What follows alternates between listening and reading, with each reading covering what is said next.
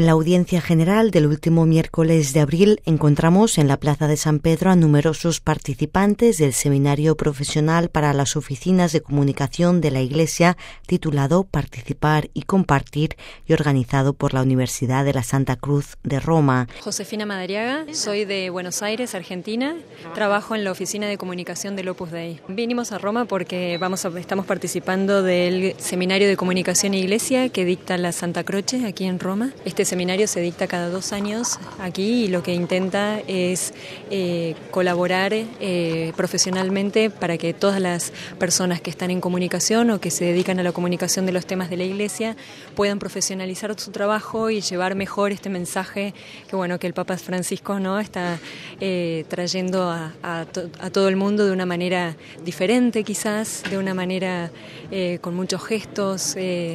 Eh, de una manera que hasta nos desafía a todos, ¿no es cierto? Porque eh, no estamos acostumbrados tampoco a este modo de, transmitir la fe y es algo apasionante, es algo lindísimo que, bueno, eh, para eso estamos acá, para aprender, para aprender más y para poder mejorarlo. Hay gente de, somos creo que 300 o 400 personas participando de este seminario, gente de todos lados. Es impresionante acá en Roma cómo se vive la universalidad de la iglesia. Roma es una ciudad mágica, es una ciudad que te envuelve.